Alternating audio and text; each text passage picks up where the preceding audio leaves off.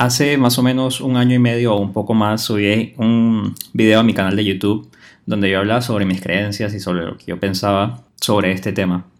Y me pareció súper interesante porque hace dos días antes de grabar este podcast me escribe una chica en los comentarios del video y me dijo lo siguiente, lo comparto con ustedes. Eh, Hola Alberto, qué buen video muy práctico y muy entendible y efectivamente me sentí identificada contigo. Pero no sabía qué era exactamente. Sabía que no era atea porque yo creo en la tierra, en el universo, es decir, deposito mi fe en eso que me hace sentir más en paz. Al igual que mi familia es católica, o perdón, al igual mi familia es católica, no vamos cada domingo a la iglesia, pero sí rezan. Y cuando son fechas religiosas estamos ahí.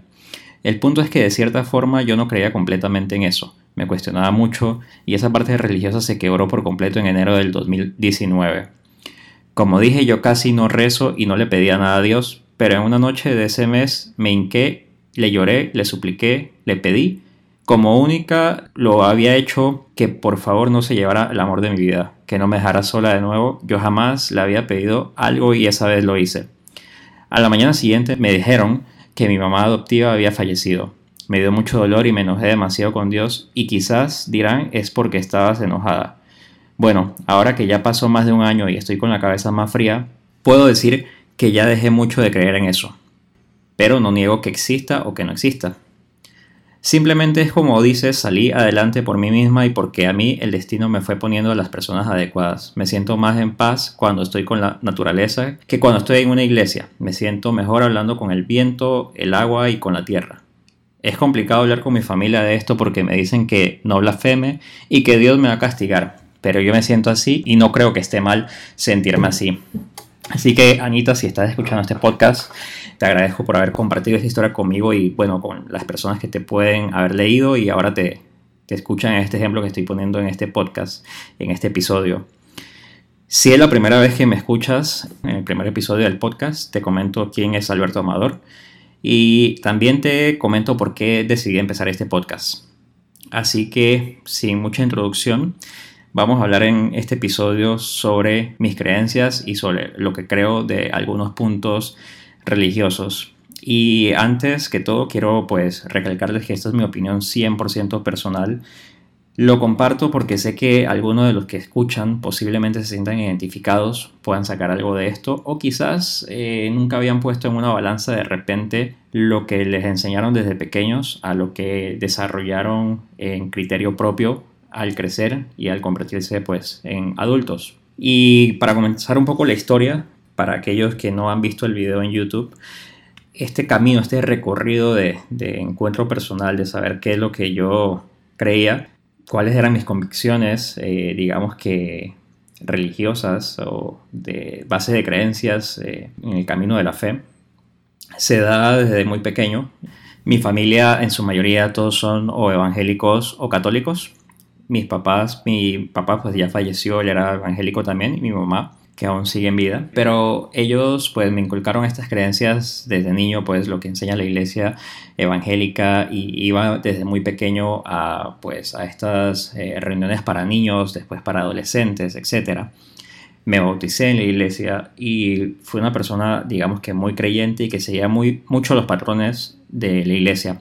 Pero cuando llego a los 14 años, empecé a tener varios problemas de salud. Bueno, de hecho, desde un poco antes, quizás creo yo, según recuerdo, que más o menos como de los 12 años. Y empecé a tener problemas de salud y llega a este punto en el que me da apendicitis, que es algo, pues digamos que bastante común en la población. Pero eh, en mi caso estaba amarrado a otros problemas que tenía gastrointestinales. Y tenía muchos dolores de estómago siempre, constantemente, también en la parte baja del abdomen. Pero bueno, llegó una semana, o creo que fueron más o menos como dos semanas realmente, en las que tenía muchos dolores, me sentía muy mal, me llevaban al médico, el médico siempre decía que tenía que ver con la alimentación o que tenía que ver con algo pues que estaba haciendo mal, eh, ya sea saltándome las comidas o cualquiera de estas cosas, incluso porque estaba tomando eh, medicamentos para el dolor, entonces esto podía obviamente empeorar la situación. Pero resulta que después de pasar como, sí, calculo que como 8 o 10 días desde la primera vez que me llevaron al médico y después de ese día me llevaron como tres veces seguidas, pero al pasar más o menos como 8 días, me acuerdo que estaba en mi habitación, eran como las 4 de la madrugada y me despierta un dolor fuerte, fuerte, fuerte en el abdomen, me empiezo a retorcer y, me agarraba el estómago y no podía, o en la parte de abajo del abdomen más bien, y no podía resistir el dolor. Entonces eh, yo dije, no, algo me está pasando. Me acuerdo que me entró demasiado miedo, empecé a sudar y dije, no, tengo que ir a decir a mis papás que no estoy bien, que algo me está pasando. Y como ya los había molestado tanto en los días anteriores, tenía ese miedo como que van a decir que lo hago por molestar. Entonces eh, me aguanté, me acuerdo que me aguanté como unos, bueno, en ese momento se sintió como una eternidad, pero probablemente fueron como unos 5 minutos o 10 minutos, hasta que ya no pude más, me paré de la cama y no pude caminar. Caí de rodillas al piso, me fui gateando para el cuarto de ellos y empecé a despertarlos desde el piso prácticamente tratando de alzar la voz desde el piso, pero no podía porque el dolor, era muy fuerte y entre más hablaba, más agudo se hacía el dolor. Hasta que por fin lo logré despertar y en eso mi papá siempre fue una persona fría en, ese en esos temas y él me dice, ah, eso fue algo que comiste y ya, o sea, anda al cuarto y trata de descansar. Y yo, no, no, en serio me duele demasiado y me duele mucho y, y me agarra el abdomen y mi mamá me ve y me ve súper pálido y mi mamá se empieza a preocupar y le dice, eh, Beto no está bien, Beto tiene algo, algo le está pasando, mejor llevémoslo al hospital porque nunca lo había visto así. Y yo dije, no, no, no, yo no quiero molestar, déjenme aquí, yo aguanto, yo aguanto, pero me duele muchísimo. Y entonces en eso mi papá enciende la luz y ya me ve más claramente y se asusta, o sea, yo veo su expresión en la cara y se asusta y yo veo, no, vámonos ya y entonces empiezan a vestirse apuradamente y a mí me agarraron así como estaba en pijamas y literalmente me tuvo que cargar porque yo le dije no, no puedo caminar, no puedo caminar y me tuvo que cargar. Fuimos al auto, me llevaron al carro. Incluso para sentarme en el carro eh, se hacía demasiado difícil, no podía levantar las piernas, entonces no podía subirme al carro que era eh, una camioneta.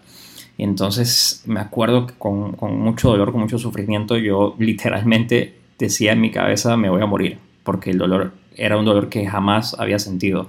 Cuando vamos en camino al hospital, iba sufriendo bastante en el camino, llegamos al hospital, a la sala de urgencias, me reciben, eh, ahí los enfermeros o doctores, no recuerdo bien, que estaban en sala, eh, me, me, empiezan a tener rapidísimo y me hicieron como unas, me palparon en el abdomen en algunas áreas y yo no aguantaba el dolor, o sea, se sentía horrible y en eso eh, dijeron, esto puede ser algo grave, hay que llamar al, no me acuerdo si era el cirujano, el gastroenterólogo, no me acuerdo qué, quién era, qué especialidad era, pero llamaron a un doctor.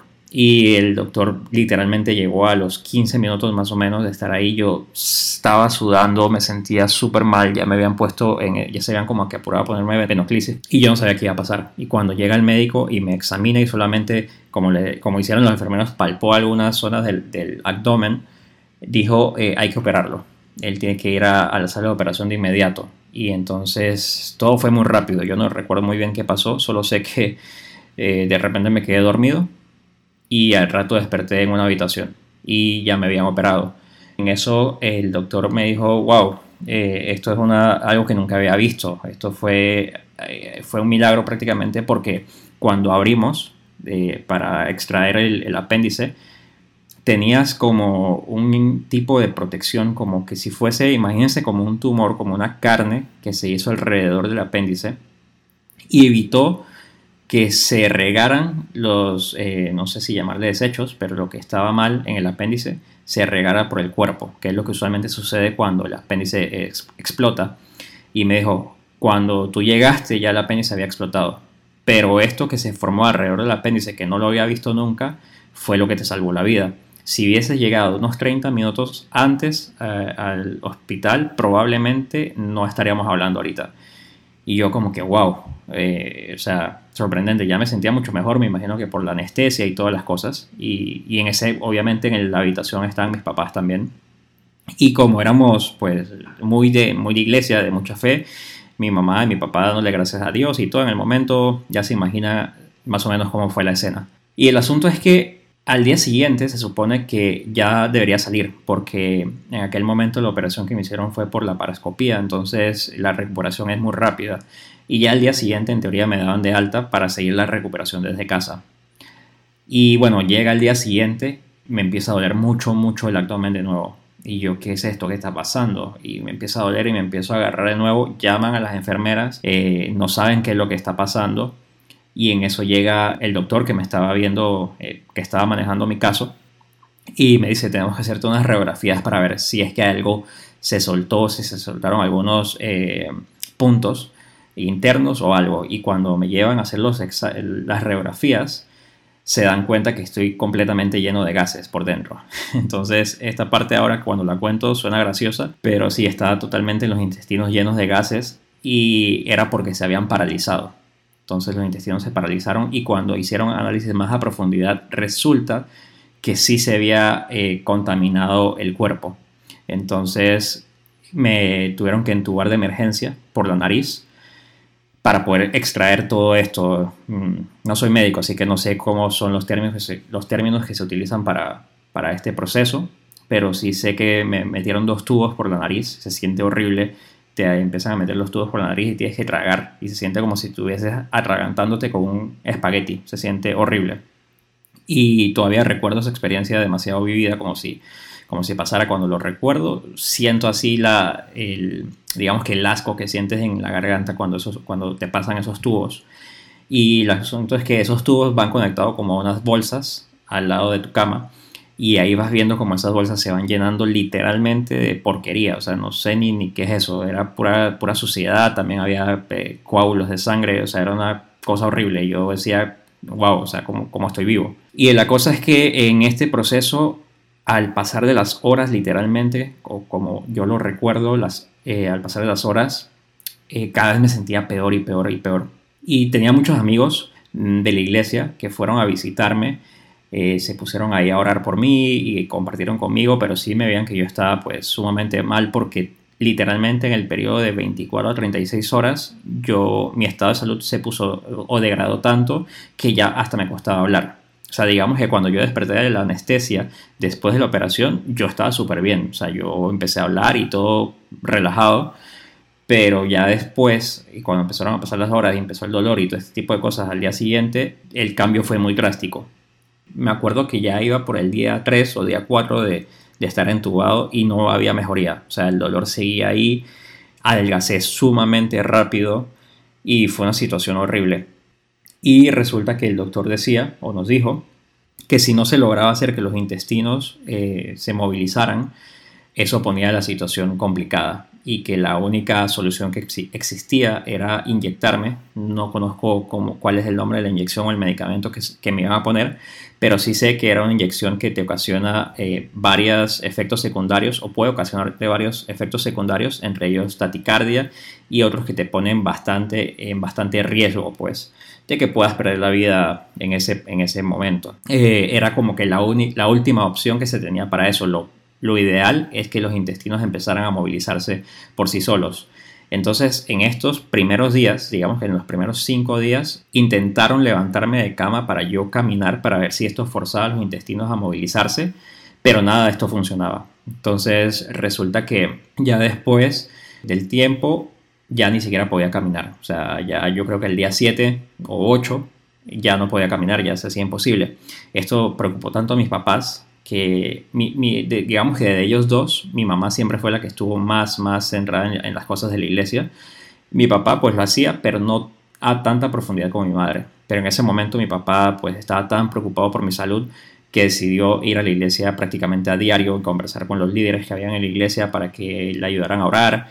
Incluso hizo eh, pues Dios, diezmos, eh, hizo promesas a Dios de que si me sanaba él iba a hacer ciertas cosas y bueno, Em, fue todo un, protocolo que pasó ahí y como yo, pues les comentaba al principio del episodio, yo también, eh, como crecí en este ambiente, eh, obviamente yo durante esos días en, en, mi cabeza, yo también oraba y le pedía a Dios que me sanara, que yo no me quería morir, porque la verdad es que sí tenía mucho miedo. Y pasó algo curioso porque llega un día un pastor a orar por mí. Al día siguiente yo le comento a mi mamá que Dios me había hablado esa noche, la noche que el pastor eh, fue a orar por mí, y que Dios me había dicho que una de, las cosas que yo tenía que hacer, pues era llevar a mis amigos a la iglesia. Pero resulta que esta, digamos que esta voz que me habló, yo dentro de mí sabía que era como que yo mismo diciéndomelo a mí, como yo mismo diciéndome una promesa, digo, vale, tenía, tenía 14 años eh, también, entonces era como yo mismo diciéndomelo como para, no sé, creo que es un mecanismo de defensa del cerebro para tratar de que uno busque alguna luz al final del túnel para salvarte. Entonces yo le dije esto, mi mamá se emocionó todo y, mi mamá dijo como que sí, te vas a sanar, todo va a salir bien, todo va a estar bien. Y yo sí, yo creo que todo va a estar bien. Eh, a todo esto era prácticamente eh, murmurando porque no podía casi ni abrir la boca. Algo que me salté fue que ya como para el día 6 creo que fue, ya me habían quitado los tubos de la nariz. Ya solamente estaba en cama sin poderme movilizar por el dolor y por lo tanto que había adelgazado porque literalmente en 5 días no sé cuánto peso perdí pero está extremadamente flaco. Y bueno, ya para aquel tiempo yo de por sí era flaco, así que se imaginarán. Pero eh, cuando pasa todo esto, llega un, me acuerdo que era un martes por la noche, creo que ya era como el día 10 o 11, no, estoy seguro de, cómo era la, la, cuenta de los días, pero llega este día, el doctor llega y nos dice, si para las 6 de la mañana que me toca venir de nuevo los intestinos no se han movilizado y eso quiere decir no ha soltado ningún gas y por eso también les decía que cuando lo cuento ahora me da, risa pero en aquel momento obviamente estaba súper asustado. Pero si no ha soltado ningún gas te vamos a tener que poner la inyección y después de eso recuerdo que el doctor se, llevó a mis papás afuera de la habitación a conversar con ellos y mi mamá regresó llorando hasta el sol de hoy no sé por qué, no sé qué les dijo, pero yo asumo pues, y bueno, yo creo que ustedes ya asumirán qué fue lo que el doctor les dijo. Así que esa misma noche, como a las 3 de la madrugada, o sea, ya al día siguiente, pues pasó lo que yo llamo el gas milagroso. Así es, eh, solté el primer gas. Y cuando el doctor llegó a verme, dijo, wow, esto es un milagro. O sea, se te, ya hay movimientos en los intestinos. Ellos con el estetoscopio, eh, ellos te escuchan los intestinos y pues ahí se dio cuenta que ya había movimiento. Eh, o creo que fue así. Entonces fue una locura porque eh, me hicieron, o sea, me mantuvieron como en chequeo toda la mañana y como al mediodía ya yo me sentía completamente diferente. O sea, fue algo de cuestión de horas. Fue súper sorprendente porque con tantos días que estuve con tanto malestar que ni siquiera podía casi ni hablar, de repente el, poder sentirme tan bien en tan pocas horas no me lo creía, pero sí, así fue, me sentía súper bien. Y el doctor dijo, eh, bueno, te vamos a mantener por hoy acá para ver si eh, todo sigue bien y de seguir todo bien, ya mañana te puedes ir, o sea, ya te podemos dar el alta. Y bueno, así fue, llegó el día siguiente, me dieron el alta, fui a casa y estuve prácticamente como, creo que fueron como un mes, más o menos cuatro semanas o seis semanas. Eh, manteniendo, digamos, que el cuidado en casa y empezando a incorporar alimentos nuevamente. Eso me lo salté, pero tampoco pude comer durante todos estos días que estuve en el hospital y ya después para poder volver a comer y sobre todo por todo lo que había pasado adentro de mi cuerpo, eh, para volver a comer tenía que pasar por un protocolo, un proceso y clásica primero las sopitas y todo esto y fue, me acuerdo que fue como, fue como por cuatro semanas este procedimiento. Y bueno, ¿Qué tiene que ver esto con la historia de, mis creencias? Esto, esta historia marcó en mí un antes y un después. En la parte que les comenté que le había dicho en aquella ocasión a mi mamá de que Dios me había sanado y ahora, o en aquel momento lo sabía, pero digamos que ahora tengo la certeza completa de que fui yo mismo que me lo dije.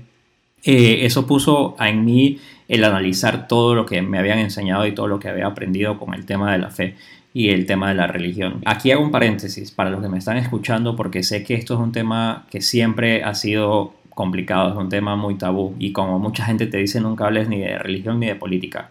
Eh, para mí estamos en una época en la que estas cosas eh, se tienen que hablar y cada quien tiene el derecho pues de tener su criterio formado y, poner sus propias sus propios ideales sus propias creencias eh, como mejor le parezcan para mí la finalidad es que todo el mundo se sienta conforme con lo que piensa. Así que cierro paréntesis y continuando con qué fue lo que sucedió fue que esta, esta experiencia me puso a pensar en todo lo que me habían enseñado y empecé a cuestionarme. Y básicamente este es el título eh, del video que tengo en YouTube, que es eh, Tienes que aprender a cuestionarte. Empecé a cuestionar todo lo que me había aprendido de la iglesia y fue un proceso lento, no fue un proceso rápido. Digamos que ya tenía porque este, ese mismo año cumplí los 15 años Después de esta experiencia fue algo que pensé, pero no fue algo que pensaba obviamente todos los días. De vez en cuando se me venía el pensamiento, pero eh, diría que desde los 15 años hasta más o menos los 21 años o 22 años, o sea, imagínense casi 6, 7 años de pasar por este tema mental de si lo que te enseñaron es la verdad o no. O sea, te crea una crisis existencial. Entonces me cuestionaba constantemente y analizaba las creencias de otras personas, otro tipo de religiones también, y veía que habían cosas que no me hacían sentido, cosas que no tenían respuesta y la respuesta que encontrabas en los pastores o en los líderes que te guiaban era el no te tienes que cuestionar porque si eso no está en la Biblia o eso eh, no está en ciertos libros, pues porque Dios no quiere que lo sepas y tienes que preocuparte por esto, por lo otro. Y todo este tipo como de presiones y de restricciones que me ponían para pues crear mi propio pensamiento, creo que eh, reforzaba cada vez más el algo aquí no me convence. Y fuera de todo esto, eh, yo desde que era muy niño, y creo que fue por el hecho de que al estar tanto en la iglesia, eh, veía temas de exorcismos y siempre hablaban de demonios y siempre hablaban de que el diablo te va a llevar o te vas a ir para el infierno si no haces las cosas bien y todos estos temas que se hablan tanto en el tema religioso, sobre todo pues cristiano, em, me atormentaban y me daban miedo, o sea, siempre estaba en las noches con miedo, incluso al principio de la historia, cuando les dije que estaba en la habitación, y me tocó arrastrarme a la habitación de mis papás. Una de las cosas que pensé en aquel momento es que podía ser que ellos pensaran que yo lo estaba haciendo como una excusa porque no quería dormir solo. Y sí, cuando tenía 14 años a veces me pasaba eso, porque estaba tan perturbado con las historias de demonios y las historias del infierno y las historias del diablo, que mi temor era tan grande que siempre vivía pensando en que me iba a pasar algo, que me iban a llevar o que me iba a aparecer un demonio o que algo malo me iba a suceder. Y esto fue un trauma que yo tuve por mucho tiempo, incluso todavía en la actualidad, con 32 años, eh, a veces tengo pesadillas con estas cosas, así que así de fuerte afectan estos temas a un niño. En aquel momento, cuando tenía como 18, 19 años, eh, ya me lo cuestionaba mucho y yo decía, algo no está bien aquí, algo no está bien aquí. Y un amigo mío, eh, que él se considera ateo, me empezaba a cuestionar mucho de una forma muy polite, diría yo, de una forma muy educada, no como forzándome a mí al dejar de creer en algo de lo que ya creía, sino como a cuestionarme, como que, ¿y por qué tú crees, por qué crees esto de esta forma y por qué no de esta forma? Y lo dejaba ahí. Pero en mí sí ocasionó un, un cuestionamiento interno de que, ¿y si tienes razón? ¿Y si es verdad? Y empecé a estudiar un poco más, empecé a investigar sobre otras ideales, otras formas de pensar de otra gente y fuera de todo lo que me habían enseñado y llegó un punto en mi vida en el que yo dije, ¿sabes qué? Muchas de estas cosas no me hacen sentido. Muchas cosas de estas no me hacen sentido y, e incluso me hacen infeliz. ¿Qué pasa si yo dejo de creer en todo esto? ¿Qué pasa si yo dejo de creer en todo lo que me han enseñado y me enfoco en otras cosas? Me enfoco en otro tipo de pensamiento. Quizás ni siquiera sé si Dios, como nos lo enseñaron en la Biblia, como nos lo enseñaron en la iglesia, existe. ¿Qué tal si no, simplemente no existe del todo? ¿O qué tal si solamente hay una fuerza universal que, pues, que maneja todo, pero no de la manera como lo dice en la Biblia? O, que, o sea, no sé, saben, todas las interrogantes que uno se puede poner en la mente en cualquier punto de tu vida, las tuve en ese momento. Y llegó un punto en el que yo dije, yo, yo creo que no, yo creo que esto no es cierto. Y simplemente voy a dejar de creer en esto y vamos a ver qué pasa. Y creo que la parte milagrosa de esta segunda parte de la historia es que todos esos miedos nocturnos que tenía sobre historias de demonios, del infierno y demás, empezaron a desvanecerse. O sea, cada día se hacían menos fuertes. Y algo que me da ahora vergüenza decirlo en aquel momento, mi mamá incluso me decía, no te da vergüenza que tus amigos sepan eso. Y yo le decía, no, porque mi mayor era superior a la vergüenza que podía sentir, imagínense, era que yo incluso dormía con lucecita prendida en el cuarto. O sea, qué vergüenza. Pero bueno, aquel tiempo eh, no lo sentía así porque mi temor era muy grande. Y poco a poco, incluso ya, imagínense, con 20 años, 21 años, fue que me atreví a apagar esa lucecita. Y me atreví a apagarla porque dejé de creer en eso. Y entre más iban pasando los días con este cambio, este nuevo concepto en mi cabeza, el miedo se hacía menor y menor y menor. Ya dormía, el dormir se me hacía más fácil. Y yo dije, hmm, qué curioso. Entonces, sí, existían de repente cuando se lo comentaba alguien o algún amigo de la iglesia, era como que sí, es que acuérdate que el diablo quiere atacarte y si sabe que tú dejaste de creer, pues ya no tiene la necesidad de atacarte y por eso no sientes que te observan en la noche, cualquiera de estas cosas. Y yo decía, pero wow, o sea, qué tipo de vida más estresante. O sea, si tengo que estar bien con Dios, tengo que vivir estresado toda la vida con que el diablo me va a atacar y que algo malo me va a pasar. Y eso no me hacía ningún sentido. Entonces eh, empecé a analizar y a estudiar sobre otro tipo de creencias y encontré un, un término que se conoce como agnosticismo, y básicamente es una doctrina filosófica que define que sobre la existencia de Dios, ya sea de una forma divina o sobrenatural, es algo de lo que no tenemos pruebas, por lo, cual, por lo tanto eh, no sabemos si es cierto o no. Y eso es en resumen, si les interesa saber lo que es ser agnóstico, pueden buscarlo en Google y hay muchísima información, de hecho hay muchas variantes de ser agnóstico. En mi caso personal, yo me considero agnóstico que cree en la posibilidad de que exista una fuerza divina que no tiene control de cada uno de los seres humanos, sino más bien del todo el universo en sí, de todo el universo en sí. Pero bueno, a lo que voy con, con esto, con esta historia, con este tema sobre qué es lo que yo creo y todo lo que me llevó, pues es que esta experiencia que tuve me llevó a un camino, a una trayectoria después de, digamos que de hacer un encuentro personal conmigo mismo, un encuentro de, de saber quién soy yo y qué es lo que quiero creer y qué me hace feliz y crear mi propio criterio en este tema. Y esto me ayudó mucho porque hoy con toda seguridad te puedo decir de que me siento sumamente lleno en el tema espiritual, con mi forma de creer y mi forma de pensar. Me siento feliz, se han acabado los temores. Como le digo a mucha gente, si tú tienes alguna, algún tipo de creencia, ya sea cristiana o no, el problema no es esta, o sea, no es si crees en algo o no, el problema está en que lo creas o lo sigas solamente porque es lo que te inculcaron y prácticamente te adoctrinaron a pensar de esta forma. Entonces yo te invito a que te cuestiones por qué crees en lo que crees, si es por decisión propia o porque fue algo que te pusieron a la fuerza básicamente, y empiezas a analizarte porque esto es importante para crear tu propia esencia. Es muy triste que por lo que vayan a pensar los demás o por la presión de familiares, amigos o conocidos, guardes esa esencia tuya que es tan valiosa, es lo que te hace ser. Entonces, invito a cuestionarse y desarrollar su propio criterio. No importa en lo que tengas que creer, no importa si crees en Dios, en Buda, en el universo, no crees en absolutamente en nada divino, eh, eso no importa. Lo importante aquí es que te sientas lleno, te sientas feliz y sientas que tú tienes el control sobre tu vida y sobre tus pensamientos. Y bueno, hemos llegado al final de este episodio. Espero que les haya gustado. Y si fue así, por favor compártelo. Te invito a que me sigas en mis redes sociales, en Instagram o Twitter como arroba amadorceo. Eso es arroba amadorceo. Y también si deseas mandarme alguna pregunta o algún comentario, lo puedes hacer en teescucho arroba amadorceo.com te escucho arroba amadorceo.com y con todo gusto te voy a estar respondiendo pues los comentarios o consultas que me hagas y si hay algún tema de interés que me menciones acá, lo podemos conversar y lo podemos comentar en un próximo episodio.